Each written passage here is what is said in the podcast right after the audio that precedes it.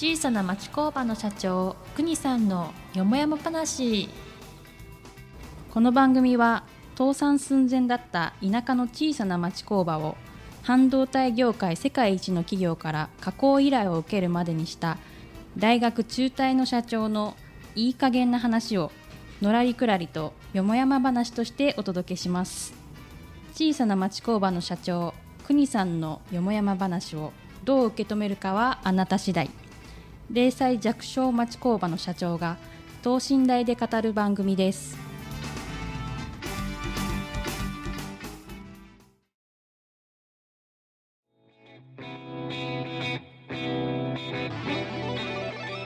はい、こんにちは。静岡人大学学長の石川です。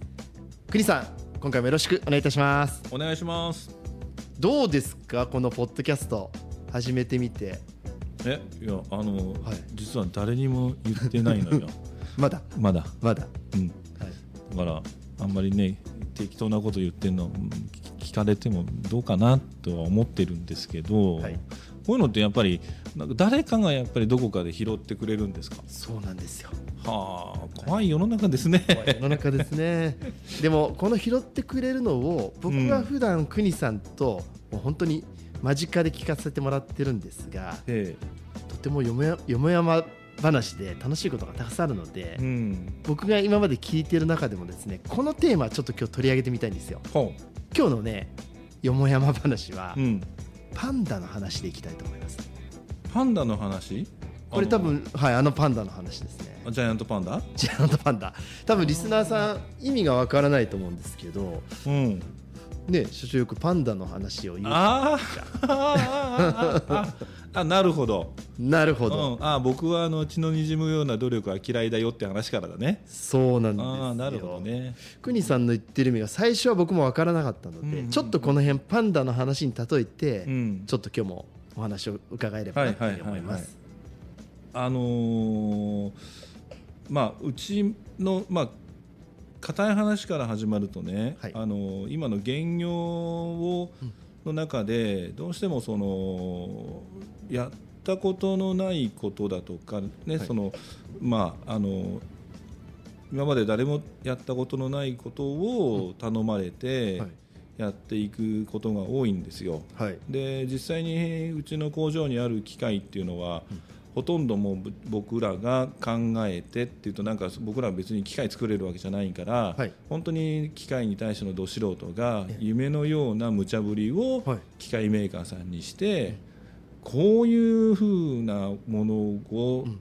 こんなふうに動くような道具作ってって言って、ん。まあ揃えてきたものばかりなんですね。だかはい。ら本当に、えー世界中に1点しかないような機械ばかりはい。で、まあ、なかなかそうするとな機械屋さんもね一品も作ったってあとないんだから、うんうんうん。ね、面白くなんともないんだろうけど、まあ、はい。そういうところも付き合ってくださる方もいらっしゃるんだけど、えっていうのでまたちょっともしよかったら聞いてる機械屋さんいたらあの声かけてっていうのが ちょっと話の趣旨とずれちゃうんだけど、その時にねあのどうしてもこれね、機械屋対機械屋さんとうちってだけだと思ってたことが最近、ああなるほどなそうじゃねえなっていうのに気がついたのが、えそのまあ経済の話になっちゃうとまた本当硬いけどええ。まあ売り手と買い手、売り手と書いてね。はい、ね、がいて、まあ商売が成り立つんだけど、売り手は売り手で売り手のコンセプトで物を売ろうとする。うん、買い手は買い手で自分の欲しいものが欲しい。当たり前だよね、うん、そうですね。でここにものすごいギャップがあるんだわね。ギャップですね、うん。はい。だから、うん、そういう中で相手が何を望んでるのかっていうことをはい。分からずに、えー仕事をしても、まあ要はよく昔から言うかゆいところに手が届くって言うけどさ、はいかゆくもない背中かきましょうかって言われて嬉しい人いますって僕よく言うんだよね。いませんよね。いうん。ませんね、でそれの中で、うん。まあ、若い人たちに分かりやすく言うと、はい。その自分、まあ、これねあのワシントン条約とかって話になっちゃうとそういう話はちょっと別にして、はい。あのパンダねジャイアントパンダが僕欲しいと。あの生身のねね。本物。上野動物園とかに。そうそうそうそう。そういうの、はい。まああの実際にあの自宅で飼えるとね、まあペットとして飼えるとするじゃない帰るとしますね。はい。本当それをまあところがペットショップ行っても売ってない。売ってない、うん。売ってないですね。でもどうしても欲しい。と思った時にね、はい。えー例えばあのこの近くの山へね、うん。毎日のようにはい。朝日が昇って夕方日が暮れるまでね、うん。山の中入りってって、はい。一生懸命パンダ探して、僕一生懸命やってますってやついるじゃん？います。いるわけねえだろって。あそうかそうか。そもそもパンダなんていないところに一生懸命やってるやつ毎日のに行って、うん。はい。だったらパンダに聞きゃいいじゃねえかと。ああいるところを、うん。ね、はい、うん、でなかなかパンダだっておいそれと教えちゃくんないかもしれないし。そうですね。僕ここにいるよとは言わないですそうねは言わないからパンダもね。そしたらおいちょっと飯でも食いっかって言ってね、あそうかそうか。ちょっとでも、うん。あの心を開いてもらそうそううように、ね、そうそうそう、う。ん。なんだいや僕ら日本にはいないよって言い出すかもしれないし。あそうなの？って言ってまたちょっと持ち上げてね。本当どこにいんの？みたいな感じでさ、うん本当えここだけの話ってあるでしょ？よく。本当。いや中国のねって言って「うんうんうん」って聞いてさ。はい。で気分よくさせて、はい。うんとなんか吉林省だか浙江省だかいうなんかってそうやってでだんだん聞いてって、なるほどそこにいるのかと。なるほど。そうすればさあとはどうやって、はい。じゃあまさに習近平さんと話して、あのこのパンダどうやってこう自分のペットにしようかっていう話はねその方がよっぽど早いじゃない？近道ですよ、ね、そうだよ、確かに。うん、これよくいらっしゃいますよね。あのー今ってパンダをそもそも飼うにはどうすればいいかっうんていう話の中でまあ最後習近平さんまで出てきましたよ、うん。そしたらそこまでいったらあとはもう本当に契約とかお金の問題とか。そうそうそうそう。でもそこに至るまでがすごく重要じゃないですか。そうですね、聞かないですよね、うん、聞かない人多いですよね、うんうんこれがね意外とね皆さんね確かに。そのとんちんカンっていうのかな。まどろっこしいことをね、うん。やってる。これなんで聞かないんですかね？例えばそのさっき言った、まあ、この近くの山にね、うん。毎日毎日いないにもかかわらず一生懸命行っちゃうじゃないですか。それはやってることを認そうだねめてほしい、あの、うん、やってる感っていうね、やってる感で人をだまくらかしてんじゃねえよっていうね、まあ、パンダの話ってのはそういうことそれでしょ？えー、そうか。これでも大ヒントですね。えでも実際ね国さんの会社って本当にこう世界に携わる技術があるじゃないですか、うん。でもさすがにこの技術をうん。開発するというかできるようになるときには、聞ける人っていなかったわけですよねでだからその、はい。パンダのいない山の中入ってったって無駄だって今、ね、さっき僕そういう話したけど、いや実を言うと、はい。じゃあそこでどれだけのものをパンダはいなかったけど別のものを拾ってきてるかっていうこともあるんだよね。ああはいはい、うん。パンダはいないけどね、うん、パンダは結局いなかったけど、はい。